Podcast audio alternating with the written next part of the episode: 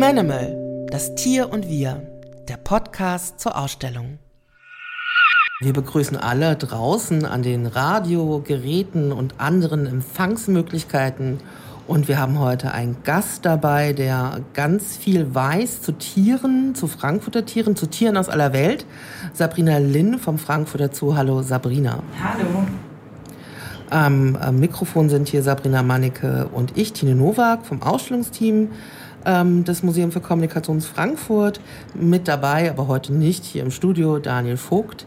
Wie immer haben wir Gäste aus dem Spannungsbereich Tier-Mensch-Beziehung. Das ist das Thema der Ausstellung, die wir gerade zeigen und die bis Oktober bei uns im Haus zu sehen ist. Ja, unser heutiger Gast, Sabrina Linn, magst du dich einmal kurz vorstellen? Wo arbeitest du und was machst du dort? Ja, gerne. Also mein Name ist Sabrina Linn. Ich bin äh, von meiner Ausbildung her äh, Biologin und arbeite im Frankfurter Zoo als Kuratorin. Das ist immer so ein bisschen schwieriger Begriff. Also viele Menschen fragen sich, was ist denn ein Kurator im Zoo? Kennen den Begriff vielleicht aus dem Museum. Und im Prinzip mache ich dasselbe im Zoo. Ähm, ich ja, verwalte einen, einen Tierbestand, also meine Exponate leben. Das heißt, ich bin für alles verantwortlich rund um das Tier, Tierhaltung, Tiertransporte, Tiermanagement, Zuchtbücher und die ganzen rechtlichen Genehmigungen, die damit verbunden sind. Genau, wir haben Sabrina Lin heute eingeladen, äh, so wie wir jeden Monat unterschiedliche Gäste und Gästinnen einladen, die einen Blick auf Tier-Mensch-Beziehungen haben, weil wir in der Ausstellung ja auch ganz unterschiedliche Facetten beleuchten von der Frage, ob wir Tiere essen sollen, können, dürfen, ähm, über ähm, Artenschutz, äh, über Tiere als Konsumgüter, Dinge, an die wir uns erfreuen als Nutztiere. Äh, und es ist immer bewusst, dass das Verhältnis zwischen Mensch und Tier nicht immer spannungsfrei ist. Aber es gibt natürlich auch viele wunderbare Möglichkeiten, in denen man sozusagen zusammenkommt. Wir werden uns heute die Frage stellen, Tiere hinter Gitter, quasi mit Fragezeichen. Äh, und ich hoffe, dass wir heute sozusagen da eine Menge erfahren können, was es denn in Zoos und auch mit Tieren in Zoo auf sich hat, ähm, warum die da eigentlich zu sein haben oder auch nicht. Ähm, wir haben mit Sabrina Linn eine Expertin dabei. Wir sind super gespannt. Die Sendung ist im Anschluss, ähm, wie bei allen Sendungen, auf der Mediathek bei Radio X verfügbar und dann nächste Woche äh, in unserem Podcast auf der Webseite des Museums für Kommunikation, so dass man das auch viel später noch alles nachhören kann. Ähm, Sabrina Linn hat sich ja eben schon mal kurz vorgestellt, aber wir wollen noch ein bisschen mehr von ihr wissen. Wir fragen immer am Anfang der Sendung nach dem Lieblingstier unseres Gastes. Und das ist natürlich die Frage, die ich auch jetzt dir stelle. Sabrina, was ist denn dein Lieblingstier? Ja, also das ist durchaus eine Frage, die man als Zoo-Mitarbeiterin öfters mal gestellt bekommt. Und eigentlich sage ich immer als Antwort, dass ich ja kein richtiges Lieblingstier, keine richtige Lieblingstierart habe, weil ich ziemlich überzeugt davon bin, dass jede Tierart ähm, das Potenzial hat, eine Lieblingstierart zu werden, wenn man sich nur mit ihr beschäftigt. Und sind eben diverse Tierarten bislang nicht in den Genuss gekommen, dass ich mich intensiver mit ihnen beschäftigt habe. Ich habe für meine Doktorarbeit viele Jahre mit Breitmaulnashörnern sehr eng zusammengearbeitet. Von daher, also Nashörner in diesem Kontext nicht zu nennen, das wäre grob fahrlässig, weil das ist definitiv eine Herzenstierart. Ähm, ja, und so bin ich offen für neue Herzenstierarten und ich denke, in meinem beruflichen Leben wird sich dann noch der, die ein oder andere Tierart finden. Also Nashörner hatten wir jetzt bis jetzt noch nicht bei den Tierlieblingen dabei gehabt. Das ist sozusagen was ganz, ganz Neues. Wir werden uns heute ähm, in der Sendung zum einen über Zoos, auch den Frankfurter Zoo unterhalten, ähm, was ein Zoo so macht, für was man ihn braucht. Ähm, und dann werden wir uns noch ein bisschen in deinen Themenschwerpunkt äh, reinhören. Ähm, du bist ja sozusagen am Frankfurter Zoo für Menschenaffen, aber auch für Antilopen, Gazellen, Paarhufer äh, zuständig. Das heißt, äh, wir werden einerseits uns die Institution anhören, angucken und dann uns einfach auch mit ganz, ganz vielen Tiergeschichten beschäftigen. Genau, und wie bisher auch immer ist unsere Sendung äh, durch unsere drei Musikbeiträge in zwei Blöcke aufgeteilt, beziehungsweise drei. Die Vorstellung hatten wir ja jetzt schon. Dann kommt jetzt der erste Musikbeitrag, dann der erste thematische Block, dann der zweite Musikbeitrag und der zweite Block. Das, der erste Musikbeitrag ist aus dem Jahr 1969 von Lotti Krekel und Horst Muse mit dem schönen Titel Ene Besuch im Zoo. Ene Besuch im Zoo Oh, oh, oh, oh. Nee, was ist das schön? Nee, was ist das schön? Unsere Gästin heute, Sabrina Linn, hat äh, diesen Song mitgebracht. Das ist schön, ne? Mit den ganzen Kamelen und Affen und Elefanten, die im Lied vorkommen. Sabrina, wieso hast du dich äh, für dieses Lied entschieden? Ja, also definitiv mit einem großen Augenzwinkern. Ähm, zum einen bin ich im Rheinland groß geworden, das heißt, das sind ein bisschen heimische Klänge hier im tiefsten Hessen. Ähm, zum anderen finde ich, drückt dieses Lied eigentlich ganz schön aus, äh, welche Vorstellungen immer noch heutzutage viele Menschen im Kopf haben, wenn sie an einen Zoobesuch denken. Das ist eine nette Freizeiteinrichtung, wo man einfach einen schönen Tag verbringt, Erholung, Spaß, niedliche Tiere, ähm, vielleicht noch eine Portion Pommes oder ein Eis. Ähm, das gehört auch zu einem Zoobesuch dazu und das ist auch eine Aufgabe von uns, das zu ermöglichen. Aber Zoo ist eigentlich heutzutage sehr viel mehr und das ist ja leider noch nicht so in den Köpfen angekommen, weil es natürlich auch unser Job ist, das zu erklären und zu kommunizieren. Und äh, ja, freue ich mich deshalb, dass ich das heute hier tun kann. Ist auf jeden Fall ein interessantes Lied gewesen. Was ähm, macht denn deiner Meinung nach ein heute zeitgemäßer moderner Zoo aus, neben dass es ein, nur eine nette Freizeiteinrichtung ist? Die Zoos berufen sich immer noch ganz gerne auf die vier Säulen guter Tiergärtnerei. Ähm, die stammen allerdings aus den 70er Jahren. Das wäre Forschung, Natur- und Artenschutz, Bildung und durchaus auch Erholung.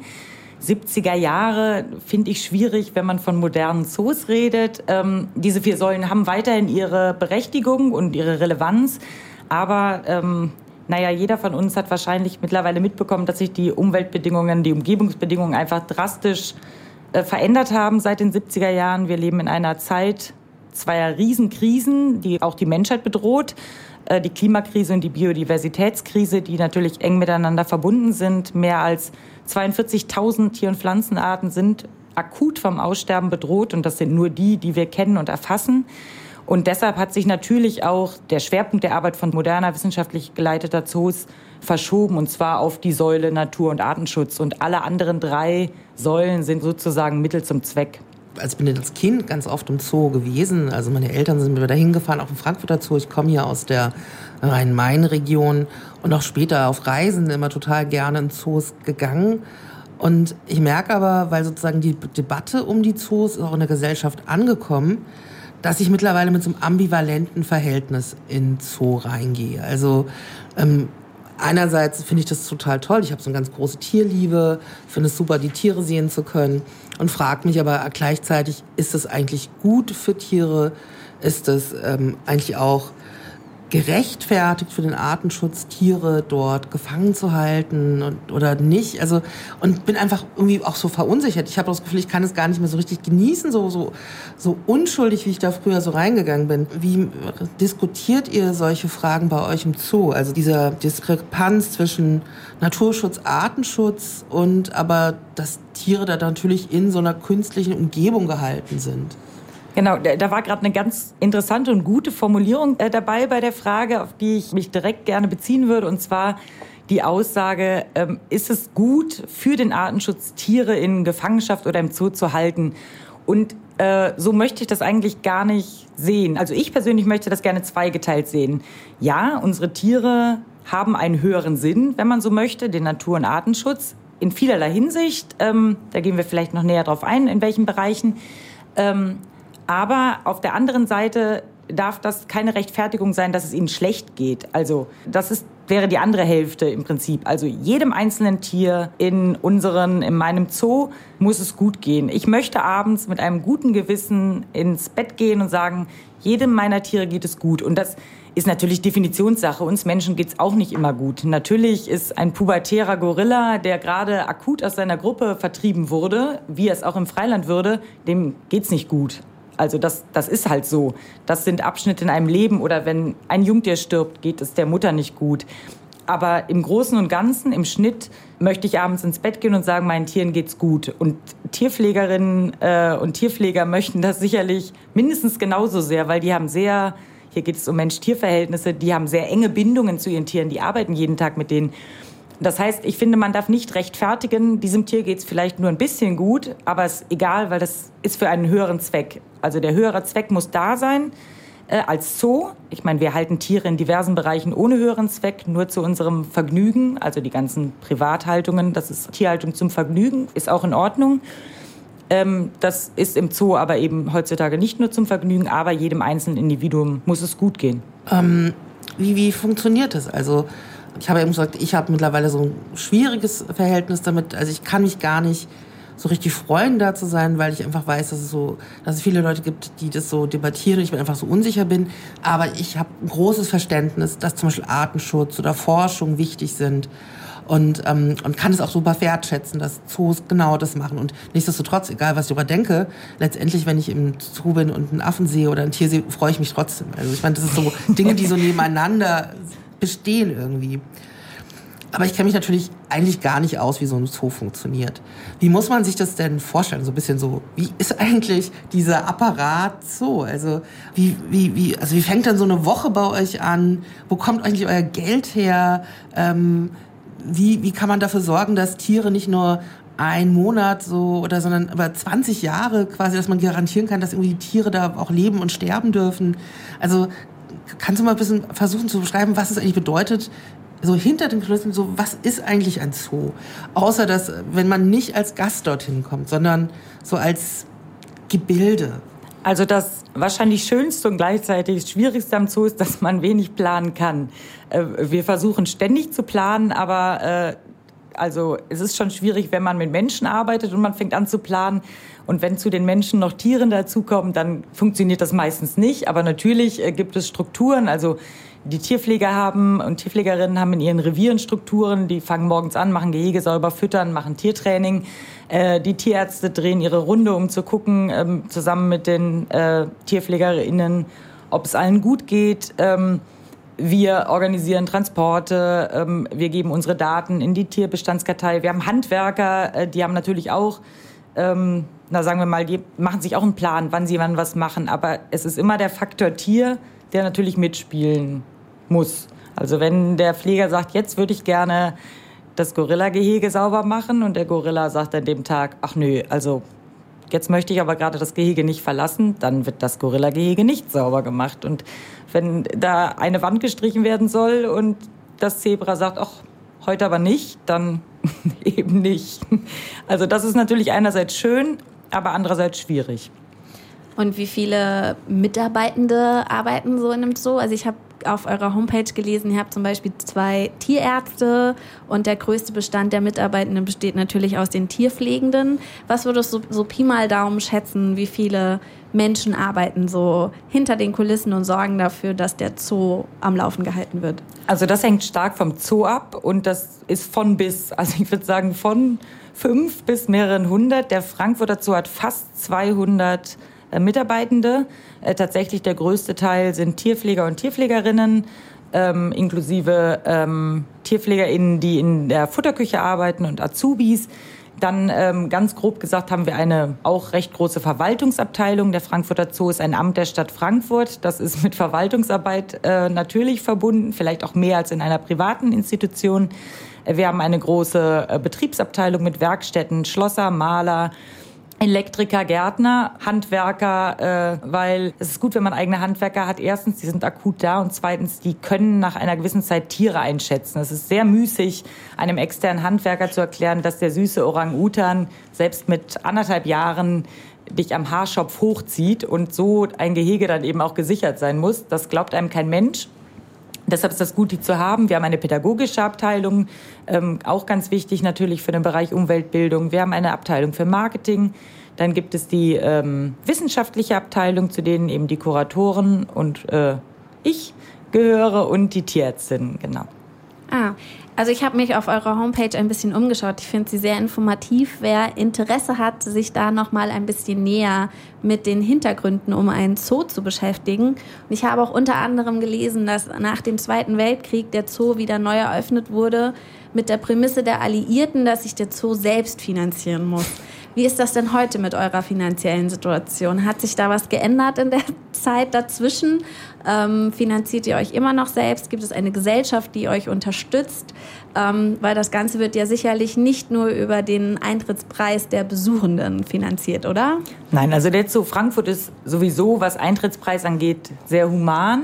Ähm, jeder soll Zugang zum Frankfurter Zoo haben, weil wir eben eine Bildungseinrichtung sind und ähm, das ist sowohl von uns als auch von der Stadt gewünscht. Aber selbst wenn wir statt 12 Euro 35 Euro nehmen würde, ein Zoo ist eigentlich äh, ein Minusgeschäft. Also egal wie viele niedlichen Tierbabys wir haben, was ja gerne so uns vorgeworfen wird, dass wir die nur haben, um uns zu bereichern. Bereicherung mit einem Zoo ist nahezu nicht möglich. Ähm, der Zoo wurde 1858 von Bürgern und Bürgerinnen der Stadt Frankfurt oder in der Zeit waren es wahrscheinlich maßgeblich Bürger äh, gegründet äh, und tatsächlich dann aus finanziellen Gründen von der Stadt übernommen nach dem Zweiten Weltkrieg, weil ein äh, nach dem Ersten Weltkrieg genau, weil ähm, ja, weil ein Zoo eben nicht finanziell tragbar ist. Das heißt, wir sind ein Zuschussgeschäft gerade mit den Eintrittspreisen der Stadt Frankfurt. Wir haben äh, immer mal wieder auch Spenden von Privatpersonen, von Firmen. Darüber freuen wir uns sehr. Auch Nachlass aus Nachlassen. Das ist schön, weil das ermöglicht uns eben auch Dinge für die Tiere umzusetzen, die vielleicht nicht lebensnotwendig sind, aber für uns schon wichtig. Also wir wollen nicht nur, dass unsere Tiere überleben, sondern dass sie gut leben. Ähm, wir haben zahlreiche Tierpatenschaften also den Paten und Patinnen, den kann man auch nur immer wieder Dankeschön sagen, weil wir wirklich schöne Dinge damit ermöglichen. Äh, Enrichment für die Tiere, äh, Umgestaltung von Anlagen. Also das ermöglicht uns dann natürlich ein bisschen äh, schöne Dinge für die Tiere anzuschaffen. Also eben gesagt hat es, dass der Eintritt im Zoo den Zoo sozusagen nicht instand halten kann. Das hört sich für mich sehr vertraut an, weil natürlich wir vom Museum einfach das Gleiche haben. Mit dem Eintritt ins Museum finanziert sich keine dieser Kulturinstitutionen. Ähm, du hattest vorhin auch aber auch gesagt, ähm, der Zoo, der im 19. Jahrhundert gegründet wurde in Frankfurt, als zoologischer Garten. Und ich frage mich, ob mit sozusagen dieser Bezeichnung eines zoologischen Garten nicht auch sozusagen dieser Funktionswechsel ganz gut einhergeht. Also wahrscheinlich, als man im 19. Jahrhundert Zoo gegründet hat, hat man vielleicht andere Dinge zeigen wollen als heute. Und was würdest du sagen, ist heute eigentlich so die eine der neuesten Aufgaben, die Zoos für sich so ähm, sich auf die Brust schreiben, ähm, für die sie auch dastehen? Ähm, also die Bezeichnung Zoologischer Garten oder Zoo, das wird auch heute noch, es gibt heute noch Zoos, die nennen sich Zoologischer Garten und einige nennen sich Zoos. Ähm, das ist eigentlich flexibel und variabel nutzbar ähm, oder im 19. Jahrhundert sind eigentlich die Zoos entstanden, wie wir sie heute kennen. Vielleicht mit anderen Schwerpunkten, aber schon in der Art und Weise und zwar als Bildungseinrichtungen für das breite Volk. Und das ist im Prinzip was, was wir heute immer noch sind. Äh, Im Gegensatz zu den Menagerien im 17. Jahrhundert, die im Prinzip direkte Vorläufer der Zoos sind, äh, die eigentlich mehr dazu dienten, äh, die Macht und das Geld des Adels zu demonstrieren anhand dieser exotischen Tiere. Und im 19. Jahrhundert wurden sie dann zur Bildungseinrichtung ich habe eben die vier Säulen schon mal kurz erwähnt. Und heutzutage sind wir zwar eine Bildungseinrichtung, aber mit dem Schwerpunkt Umweltbildung und natürlich darüber hinaus der Fokus auf Natur- und Artenschutz in allen Bereichen. Also das ist äh, ganz schwer in einem Satz zu sagen. Also man kann ein bisschen sagen, da arbeiten wir getreu dem Motto, äh, wir helfen da, wo wir können. Also das kann mit Personal sein. Für die meisten Menschen ist heutzutage immer noch so, dass im, im Freiland, in natürlichen Lebensräumen die Tiere frei sind. Aber das sind sie nicht in den allermeisten Bereichen. Ähm, es gibt Zäune um Nationalparks, es gibt Lebensraumdegradierung durch Abforstung. Ähm, es gibt auch oft gestörte äh, Beute- und Jägerverhältnisse. Es gibt Nationalparks mit Antilopen ohne Löwen. Die Bestände regulieren sich nicht mehr selber in den meisten Teilen der Welt, weil wir Menschen eben überall präsent sind. Das heißt, diese Populationen werden gemanagt wie unsere Zoopopulation und wir tun das seit Jahrzehnten. Wir sind Experten für das Management winzig kleiner Populationen. Da arbeiten wir mit den Freilandbiologen und Biologinnen zusammen, wenn Tiere umgesiedelt werden, das ist ein Tiertransport, da braucht man vielleicht einen Tierarzt, der die Tiere narkotisiert. Wir haben die Tierärzte und Tierärztinnen, die das seit Jahrzehnten machen. Wir wissen, wie es geht. Es gibt immer mehr Zuchtzentren in den Ländern. Das heißt, es werden Tiere in den Herkunftsländern gehalten und gezüchtet. Die Zooleute wissen, wie es geht, weil wir machen das schon ein bisschen länger. Äh, Im Umweltbildungsbereich genauso. Der Schlüssel zu jeder erfolgreichen Natur- und Artenschutzarbeit ist Umweltbildung in den Ländern. Wir haben die Pädagogen und Pädagoginnen bei uns. Und so äh, arbeiten wir eigentlich heutzutage in allen Arbeitsbereichen mit den ähm, Kollegen aus dem Freiland zusammen. Und das Ganze nennt sich One Plan Approach, also dass man wirklich alle Akteure für den Artenschutz und Naturschutz, weil natürlich es bringt nichts, eine Art zu schützen, wenn man den Lebensraum nicht schützt, dass alle Akteure für eine Art zusammenarbeiten. Wir managen teilweise unsere Populationen auch zusammen. Also dann werden die Spitzmalnashörner weltweit betrachtet und es gehen dann auch Spitzmalnashörner aus europäischen Zoos beispielsweise zurück in afrikanische Länder, um Bestände aufzustocken und auch genetische Linien wieder da aufzufrischen, die es einfach nicht mehr gibt, weil ja, die auch ausgestorben sind im Freiland. Ähm, du hattest, bevor wir hier die Sendung gestartet haben, im Vorgespräch erzählt, dass du eine ganz kleine Population von Gazellen betreust. Und die sind auch in so einem Zucht, äh, oder Antilopen waren es, glaube ich. Mhm. Ja, genau, Antilopen. Ducker. Ja. Und die sind auch so ein Zuchtprogramm mit ganz wenigen Exemplaren. Und ich habe mich gefragt, ähm, ist es nicht auch schon fast so eine Tierarzttätigkeit? Also inwiefern bist du tatsächlich in diesem Zuchtprozess handfest dabei? Also ähm, was, was machst du oder was hast deine Rolle, dass sozusagen da diese Population wächst und wer ist da alles beteiligt? Also das hängt natürlich vom Zuchtprogramm und der Art ab und der Population, die wir haben. Ähm, grundsätzlich vielleicht als Hintergrund arbeiten wir Zoos gerade auf europäischer Ebene, aber auch weltweit sehr eng zusammen ähm, im Rahmen des Europäischen Zooverbandes. Das heißt, wir sagen nie, das sind unsere Frankfurter Tiere, sondern das sind Tiere der europäischen Zoopopulation. Und für viele dieser Tierarten wird dann eben ein Zuchtprogramm koordiniert. Das heißt, der Zooproführer hat alle Stammbaumdaten seiner Population und muss dafür sorgen, im Gegensatz zum Beispiel zur Nutz- oder ähm, Rassezucht, dass nach Möglichkeit alle genetischen Merkmale erhalten bleiben. Also bei Kühen züchtet man beispielsweise darauf, dass sie besonders viel Milch geben und alle anderen Merkmale sollen verschwinden. Und wir wollen, dass alle Merkmale erhalten bleiben ähm, von den Tieren, die wir ursprünglich mal aus dem Freiland bekommen haben. Dafür hat man Stammbaumdaten, ähm, dann macht man genetische Analysen, meistens am Computer, im Zweifel heutzutage auch tatsächlich im Labor und guckt praktisch so dann, welche Tiere verpaart werden sollen und dementsprechend dann in die Zoos abgegeben werden sollen. Beim äh, Gelbrückenducker, das ist ähm, die Antilopenart, ähm, da gibt es neun Tiere in Europa. Da ist aktuell die Genetik jetzt nicht vorrangig wichtig. Also natürlich verpaaren wir jetzt aktuell keine Geschwister, wobei das auch manchmal nötig sein kann. Ähm, da geht es erstmal eigentlich mehr darum, die Zucht wieder ans Laufen zu kriegen, weil das in Europa nie gut geklappt hat. Und da ist man tatsächlich, wenn man möchte, sehr nah dran. Die sind äh, nicht einfach im Paarungsverhalten. Und äh, wenn man Zeit hat, steht man viele Stunden vor der Anlage und guckt. Und man ist natürlich darauf angewiesen, also wer ist involviert, dass man motivierte und engagierte Tierpfleger und Tierpflegerinnen hat, die da auch viel Herzblut und Zeit reinstecken. Tierärzte waren auch involviert in dem Fall, weil wir dank der, ähm, der TierpflegerInnen im Revier äh, die Möglichkeit hatten, Ultraschall zu machen. Das heißt, unsere Tierärztin hat Ultraschalluntersuchungen gemacht ähm, und wir konnten dann eben den Verlauf der Trächtigkeit am Bildschirm verfolgen. Das war, das war spannend.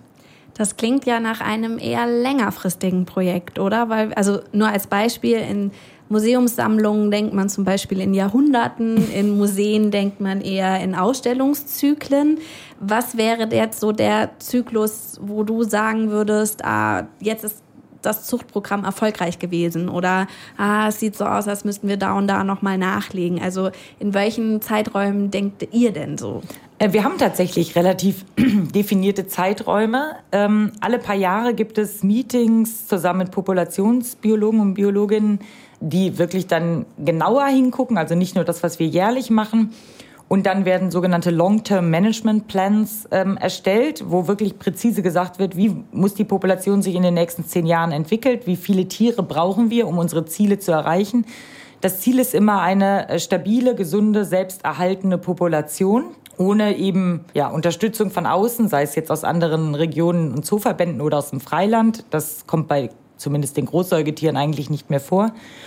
Ähm, und man hat immer das kryptische Ziel, über 100 Jahre 90 Prozent der genetischen Diversität, die wir in unserer Population haben, zu erhalten. Und das ist, wird zunehmend wichtiger, weil wir tatsächlich für manche Tierarten im Zoos genetische Linien noch haben, die es im Freiland nicht mehr gibt. Äh, der Fossa ist so ein Beispiel. Das ist relativ einfach vorzustellen, wenn man, sagen wir mal, auf Indonesien ein komplettes Regenwaldareal abholzt und in diesem auch im Freiland leben Tiere in Populationen und natürlich nicht ja, wild durchmischt und da spezifische Gene bei genetische Linien bei Orang-Utans da waren, die mit einem Mal vernichtet worden sind, dann sind die weg. Und wenn genau aus diesem Gebiet zu Beginn der, der Zuchtprogramme, also die Tiere, die noch aus dem Freiland kamen, aus diesem Bereich Tiere kamen, dann haben wir die noch. Und das kann natürlich wichtig sein, weil Populationen irgendwann zusammenbrechen können, wenn sie nicht sehr divers aufgestellt sind. Und dann hätten wir die Möglichkeit, diese Tiere oder Nachkommen dieser Tiere zurückzuschicken.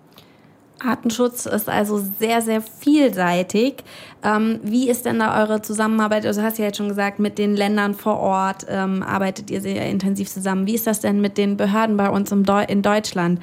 Wenn jetzt beim Zoll zum Beispiel irgendwelche Reptilien gefunden wurden oder ich habe das ist, glaube ich, schon ein paar Jahre her, dass jemand eine Mamba in der Post hatte oder so. Ähm, werdet ihr da aktiv? Kommt der Zoll auf euch zu? Gib uns mal einen kleinen Einblick, wie so eine Zusammenarbeit da abläuft. Ja, also das ist maßgeblich da, davon betroffen ist mein Kollege Johannes Köhler, weil der bei uns die Reptilien, äh, Reptilien und Amphibien macht.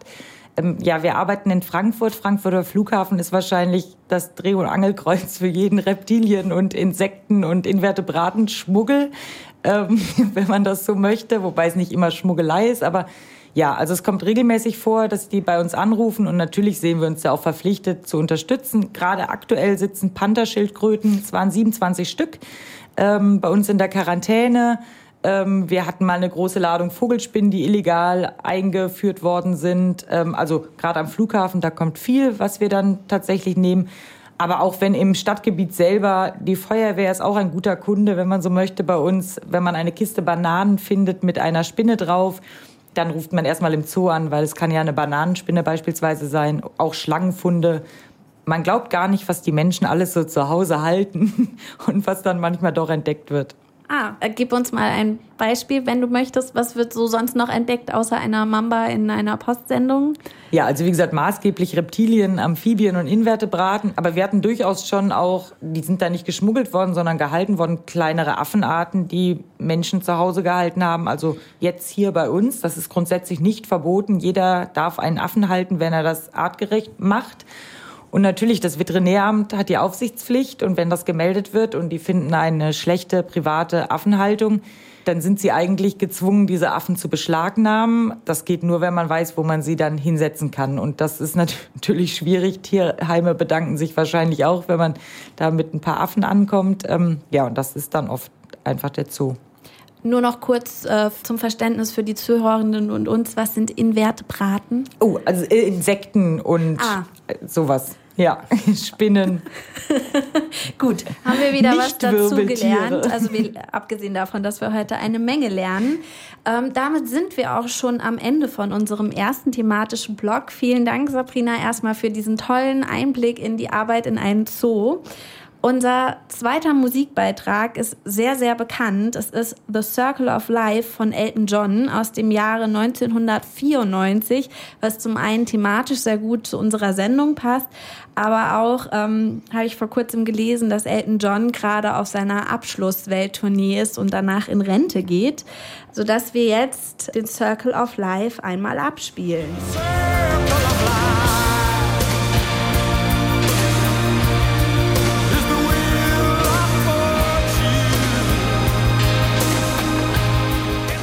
Circle of Life von Elton John war übrigens auch in der Kategorie Bester Filmsong nominiert, sowohl bei den Golden Globes als auch bei den Oscars, verlor aber dann gegen Can You Feel the Love Tonight aus dem gleichnamigen Film. Und ähm, wie wir uns gerade auch noch mal kurz unterhalten haben während des Liedes, passt dieser Titel auch perfekt zum Artenschutz und zum Gleichgewicht in der Natur halten, indem es in diesem Titel ja auch geht. Sabrina, du hattest ganz am Anfang kurz gesagt, warum das Breitmaulnashorn dein Lieblingstier ist, was du mit in die Sendung gebracht hast, weil du darüber promoviert hast. Was waren denn so die Ergebnisse oder was genau hast du am Breitmaul-Nashorn untersucht und zu welchem Ergebnis bist du gekommen? Weil wir uns jetzt in diesem zweiten Blog ein bisschen mit deinen Projekten auseinandersetzen möchten und dann eventuell noch auf die Affen-Mensch-Beziehung kommen möchten. Genau, ich habe ähm, über die Sprache von Breitmaulnashörnern ähm, promoviert, wenn man so möchte. Also wie Breitmaulnashörner akustisch kommunizieren. Ähm, dafür habe ich viele erstaunte Blicke geerntet über die Jahre, weil den meisten Menschen gar nicht bewusst ist, dass sie überhaupt Laute von sich geben. Nashörner sind für viele Menschen irgendwie so, ja, träge, graue Berge, die irgendwo rumliegen und nichts tun. Ähm, die können eigentlich Aufmerksamkeit sehr gut gebrauchen, äh, weil sie natürlich hoch bedroht sind, alle Nashornarten. Äh, die haben unterschiedlichste Rufe. Also die fauchen, die brüllen, wenn sie sich streiten, die schnauben, wenn sie sich entspannen. Die quieken sehr hochfrequent, also wirklich in höchsten, also sehr schrill fast schon. Ähm, wenn sie betteln, die haben einen Begrüßungsruf. Wenn sie sich treffen, ähm, die Jungtiere signalisieren ihrer, ihrer Mutter, wenn sie Hunger haben, wenn sie irgendwie den Anschluss verloren haben. Also ja, ganz vielseitig und grundsätzlich die Sprache von Tieren zu, zu erforschen, ist, ist in vielerlei Hinsicht eigentlich essentiell und wir wissen über ganz viele Tierarten da viel zu wenig, unter anderem Nashörner, weil das einfach also ein Hauptbestandteil von Sozialverhalten ist. Das ist sowohl wichtig für Zoohaltung, weil wir wollen unsere Tiere ja auch in einem adäquaten sozialen Umfeld ähm, halten. Das heißt, die Tiere können uns teilweise sagen, was ihnen vielleicht fehlt äh, oder nicht gefällt, wenn wir sie verstehen und ihnen zuhören. Und natürlich auch im, im Natur- und Artenschutz. Ähm, wir müssen die Tiere kennen, die Biologie der Tiere, das Sozialverhalten der Tiere, um auch in den Nationalparks die Bestände anständig managen zu können. Und wie untersucht man sowas, äh, die Sprache? Hast du dann quasi im Nashorngehege gecampt oder hast du in freier Wildbahn untersucht? Wie macht man sowas? Genau, ich habe es tatsächlich im Zoo gemacht. Das äh, zeigt auch wieder, wie wichtig der Zoo als Forschungsinstitution ist, weil man einfach sehr viel näher an die Tiere rankommt, im Zweifel sogar mit ihnen arbeiten kann. Also wir haben unsere Menschenaffen, die kann man trainieren, auch Touchscreens zu drücken und sowas. Das klappt im Freiland nicht so gut. Kognitionsforschung zum Beispiel. Äh, ich bin tatsächlich von Zoo zu Zoo gereist, äh, zwei Jahre lang. Äh, ich sah aus wie eine rasende Reporterin mit einem langen Mikrofon und einer Kamera und habe ja meistens ähm, von April bis, das ist wetterbedingt, ähm, von April bis Ende Oktober von morgens 7 Uhr bis abends 7 Uhr am Nashorngehege gestanden und habe aufgezeichnet. Und äh, ja, danach die Wintermonate im Büro gesessen und ausgewertet. Ich habe mir eben schon vorgestellt, dass du gesagt hast, wie so ein Nashorn klingt. Ich so, ist das eher wie so ein Schwein oder wie ist so ein typischer Nashorn-Sound? Kann man das nachmachen? Das ist klar, ein Esel macht IA und die Katze macht Miau und je nachdem, welchem Land ich bin, klingt das Miau dann eher nach Miau oder ähm, anders. Äh, wie ist ein Nashorn? Also das ist tatsächlich, also so die populärsten Rufe sind, äh, sind äh, zum Beispiel der Kontaktruf, das ist so ein ja, gepulstes Schnauben. Also das ist so wirklich so mehrere, ja, längere Intervalle. Äh, dann, wenn Nashörner eine, sagen wir mal, sanfte Warnung aussprechen wollen, also ich stehe an meinem Heuhaufen, ein zweites Nashorn kommt, ich möchte nicht, dass das kommt, dann fauchen sie wirklich, also wie man sich einen Faucher vorstellt. Äh, sollte das zweite Nashorn diese sanfte Warnung ignorieren, brüllen sie. Das ist richtig, richtig laut. Also das ist dann auch oft mit Angriffen oder zumindest Scheinangriffen verbunden. Ähm, also dann geht's schon richtig zur Sache. Äh, da muss man sofort den äh, Schallpegel runterregulieren, sonst sind die Rufe übersteuert. Und das Quieken ist, also wenn die Jungtiere so richtig ähm, verzweifelt sind, sage ich jetzt mal, weil sie irgendwie gerade, ja, wie so Jungtiere eben sind, manchmal etwas desorientiert sind, das hat fast was von Wahlgesängen. Wobei das was ist, was fast alle Säugetiere irgendwie gemein haben. Die Jungtierlaute werden artübergreifend verstanden. Also jeder, der das hört, weiß, dass da ein Kind in Not ist. Und die Bullen machen ähnliche Rufe und da gibt es die Theorie, dass ähm, die das machen, um aggressive Auseinandersetzungen mit ihren Weibchen zu besänftigen, dass sie deshalb klingen wie Kinder. Du bist ja, du bist ja jetzt im Zoo für Paarhufer und die Menschenaffen zuständig. Und die Paarhufer, also wahrscheinlich ist ein Nashorn auch ein Paarhufer, oder? Nein, das ist ein ah, Unpaarhufer. Ah, ich bin auch für Unpaarhufer, unter anderem das Nashorn und die Zebras sind auch Unpaarhufer. Wir sind im Frankfurter Zoo nach Revieren, also die Reviere der TierpflegerInnen eingeteilt. Und ähm, von daher sage ich immer einfachheitshalber äh, Huftiere und, und Primaten. Ähm, da sitzen Pinguine, da sitzen Geier mit drin in den Revieren, Baumkängurus, Wildhunde. Ähm, also es ist bunt gemischt, aber der Großteil des Bestandes sind tatsächlich äh, Huftiere und Primaten, aber auch das Nashorn. Und du hast ja schon echt eine ganze Menge erzählt. Du bist in den Zuchtprogrammen, du guckst nach den Tieren, du sitzt am Computer. Ähm, wie, wie kriegt man sozusagen diese große Bandbreite an Tieren gemanagt? Also zum einen denke ich vielleicht durch natürlich die ganzen Leute, die dich in der Arbeit unterstützen, die ganzen Pfleger, Pflegerinnen. Ähm, aber ähm, bleibt dann überhaupt Zeit, irgendwann auch nochmal hinzugehen zu den Tieren und zu gucken, wie es denen geht? Oder ist das gar nicht dein Job? Ähm, ich glaube, das ist grundsätzlich sehr viel Auslegungssache, wie man seinen Job sieht als Kurator. Das ist nicht irgendwo fix definiert. Ähm, ich bin jeden Tag unten im Zoo bei meinen Tieren und eben auch, um mit den äh, Pflegern und Pflegerinnen direkten Kontakt zu haben.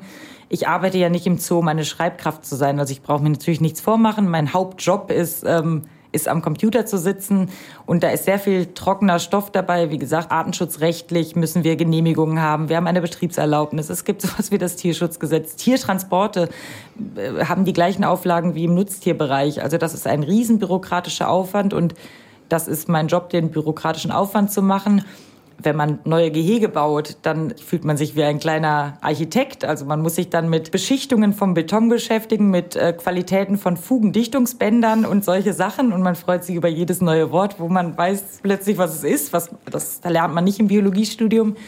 Aber gerade wenn man so viele fachfremde Sachen macht, also ich persönlich muss dann ab und zu ein Tier sehen, damit ich weiß, wofür ich es mache. Und wie gesagt, natürlich der Austausch mit dem äh, Tierpflegepersonal äh, direkt ist, glaube ich, auch nicht schädlich. Ähm, ich kann nicht den Anspruch haben, Experte für all meine Tiere zu sein. Ähm, also wenn ich das habe, dann gehe ich deprimiert jeden Tag von der Arbeit. Ich bin natürlich maßgeblich in allem, was ich tue, davon abhängig, dass ich motivierte und engagierte TierpflegerInnen habe.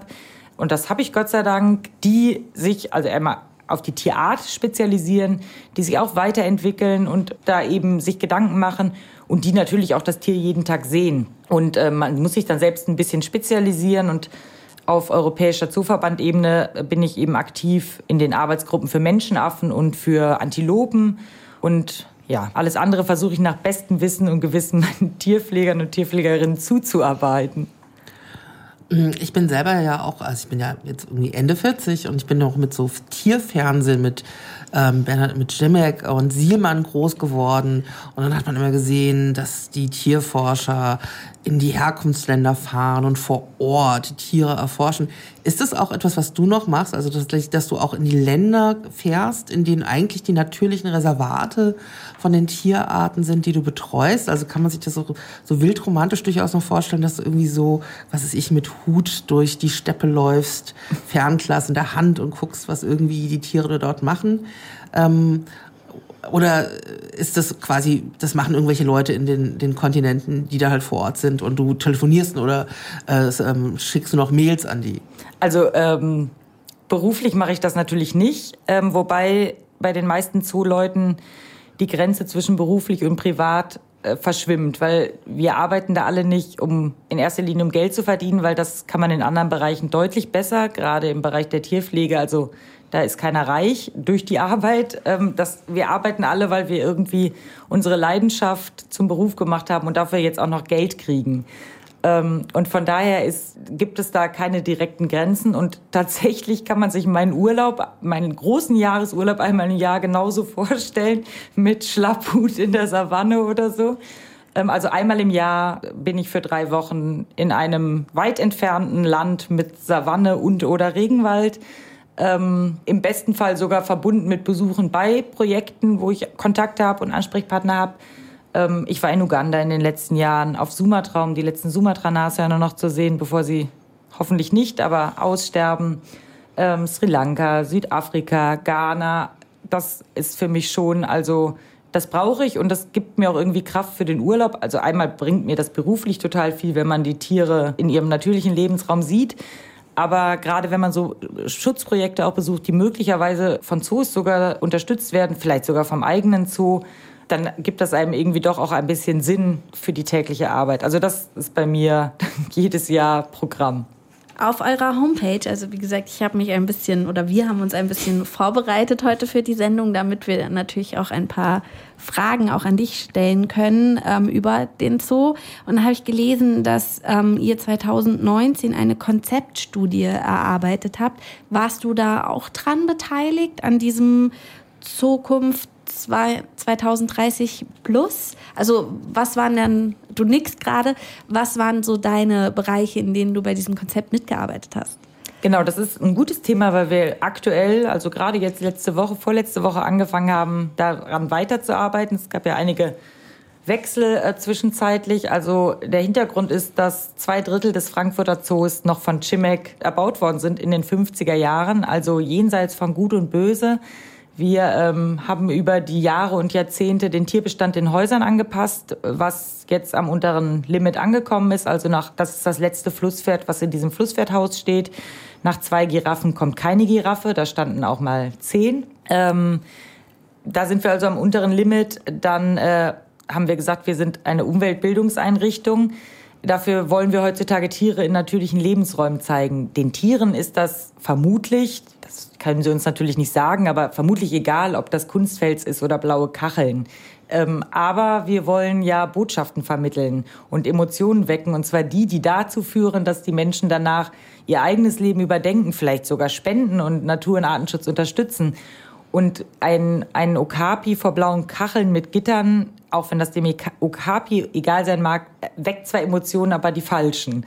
Das ist eher Mitleid, äh, was da geweckt wird. Wir wollen ökologische Zusammenhänge erklären und brauchen deshalb, wie auch unsere neuen Anlagen schon in der Art sind die gebaut, brauchen eben Tiere in natürlichen Lebensräumen, die nicht nur die Ansprüche äh, der, der Tiere erfüllen, sondern eben auch der, der Besucher und Besucherinnen ähm, wir haben natürlich auch Menschen, die in diesen Häusern arbeiten und das ist in vielen Bereichen schwer zu ertragen, weil ein auch der ein Tierpfleger oder eine Tierpflegerin natürlich nicht immer nur Mitte 20 ist und äh, und klein und zierlich, sondern wir haben natürlich auch Tierpfleger und Tierpflegerinnen, die kurz vor der Rente sind und die natürlich sowieso in einem körperlichen Beruf schon vielleicht Schwierigkeiten haben. Und wenn die dann noch durch winzig kleine Luken krabbeln müssen, um Gehege sauber zu machen, dann ist das eigentlich schwer vertretbar.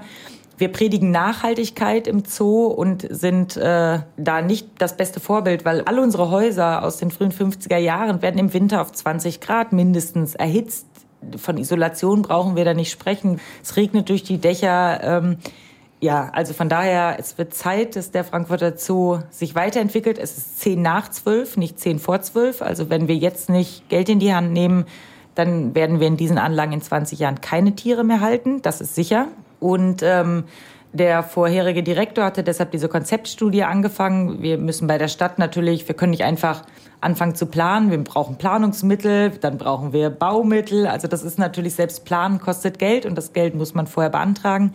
Diese Konzeptstudie wurde aus Spenden finanziert und sollte dazu dienen, dann Gelder bei der Politik zu beantragen für den Planungsprozess, den Masterplan, wie man es damals genannt hat, die Bauplanung dann kam Corona, dann ist uns der Direktor ähm, abhanden gekommen. Jetzt haben wir unsere neue Direktorin, die äh, letztes Jahr tatkräftig sofort als einer ihrer ersten Amtshandlungen diesen Prozess wieder aufgegriffen hat. Und ja, seit ein, zwei Wochen fangen wir jetzt praktisch an, die Grundlagen für diese Planung ähm, zu legen. Und in zehn Monaten soll das Ergebnis da sein, womit wir dann Baumittel beantragen könnten, können, müssen.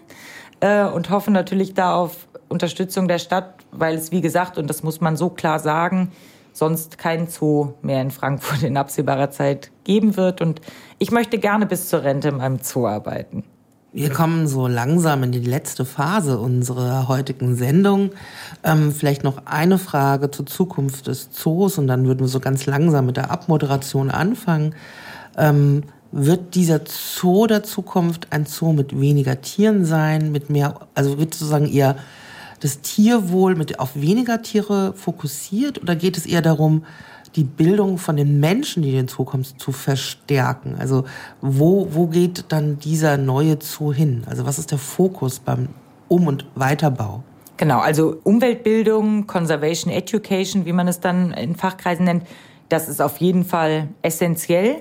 Ähm, wir haben uns damals dazu entschieden, dass unsere neuen Areale ähm, praktisch Schaufenster für Projekte der Zoologischen Gesellschaft werden sollen. Also das ist unser Konzept, Afrika und äh, Südamerika, um eben praktisch die Arbeit einer der größten Naturschutzorganisationen zu erklären, die noch dazu bei uns im Haus sitzt und ja mit uns eine gemeinsame Geschichte hat, ähm, dass sich die Tierarten in einem Zoo reduzieren. Das ist in den letzten Jahrzehnten schon ja, passiert, ähm, weil die Tiere eben, ja, die Anforderungen sind einfach gestiegen, unsere eigenen Anforderungen, das ist nichts, was von außen kommt. Ich glaube nicht, dass es so viel weniger wird, als es aktuell in Frankfurt ist, weil wir einfach viel mehr vergesellschaften werden. Das heißt, Arten zusammenhalten werden. Das ist in diesen alten Gehegen nicht möglich, weil meistens die Stallkapazitäten dafür nicht ausreichend sind. Ähm, aber auf der Fläche, wo jetzt separat Giraffen, Zebras und ein paar Antilopen stehen, wenn man dieses Areal zusammenlegen würde, da kann man noch ein paar mehr Arten draufpacken. Und wenn man es übernetzen würde, im besten Fall, dann fliegen da noch ein paar Vögel und klettern vielleicht noch ein paar Affen. Also wenn man es richtig macht, und die Chance haben wir, weil zwei Drittel eben eigentlich nicht erhaltenswert sind, äh, aus tierhalterischer Sicht, ähm, ja, könnte man so planen. Und dann hätten wir wahrscheinlich mehr als weniger. Wir sind auf jeden Fall gespannt, was sich da entwickeln wird. Wir sind ja quasi drumherum und können das mitverfolgen. Ich würde mich auf jeden Fall bei dir heute schon mal bedanken, dass du da warst, dass du so spannend erzählt hast, dass du Sabrina Manneke und mir, Tine Nowak, als Moderatorin heute so ein dankbares Gegenüber warst. Vielen Dank, Sabrina. Gern geschehen. Und äh, ich würde sozusagen dann auch gleich nochmal ähm, ein paar ne, Hinweise geben, äh, und zwar erinnern, dass äh, unsere Sendung jetzt demnächst erstmal in der Mediathek von Radio X auch nochmal nachhörbar ist. Ab nächster Woche auf der Webseite des Museums für Kommunikation auch als Podcast und auf allen Plattformen, wo Podcasts hörbar sind, auch abrufbar ist. Die nächste Sendung im August findet am 9. August immer wieder, wie auch heute, um 15 Uhr statt. Zu Gast ist Bettina Wurche und es geht um Tiere im Weltall, Space Animals vom Ozean ins All. Nicht nur im All selbst, sondern auch in dem Science-Fiction-Version Star Wars, Star Trek, denn auch dort sind fantastische Tiere enthalten. Also Tiere kann man hier in diesem Podcast und in dieser Radiosendung ganz breit lesen. Und ähm, vielleicht noch ein kleiner Hinweis. Es gibt nicht zwischen dem Zoo Frankfurt und dem Museum für Kommunikation Frankfurt eine Kooperation.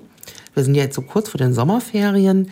Es gibt einen Ferienworkshop und da kann man noch Plätze buchen. Ähm, auf den Webseiten von Zoo Frankfurt findet man das, wenn man da irgendwie Interesse hat. Das, da äh, erforscht man Tiere in und um Frankfurt im Zoo und hier bei uns im Museum. Ähm, vielen, vielen Dank fürs Zuhören. Wir wünschen euch einen schönen Sommer. Bis zum nächsten Mal. Vielen Dank, Sabrina. Vielen Dank, Tine. Vielen Dank, Sabrina. Genau, unser letzter Musikbeitrag ähm, geht über einen Zooausbruch aus dem Film Madagaskar aus dem Jahr 2005, der über sechseinhalb Millionen Kinobesuchende in die Kinos gelockt hat. Sabrina, noch eine kurze Frage mit einer kurzen Antwort. Wie häufig ist es, dass ein Löwe zum Beispiel aus einem Zoo ausbricht? Ja, also Löwe Gott sei Dank relativ selten und wenn es das meistens menschliches Versagen, das ist genauso wie, dass ein Dachdecker mal vom Dach fällt, ähm, vergisst ein Tierpfleger ab und an mal trotz aller technischer Mittel vielleicht eine Tür zu schließen. Unsere Pfauen in Frankfurt sind sehr rumtriebig. Also wer mal im Stadtgebiet Pfauen antrifft, manchmal stehen sie an Taxiständen äh, oder vor Bäckereien, die gehören zu uns. Na, dann, wenn man sie sieht, weiß man ja, wo sie hingehören. Und damit verabschiede auch ich mich aus dieser Sendung mit dem Titel Zoosters Breakout, der von Hans Zimmer komponiert wurde.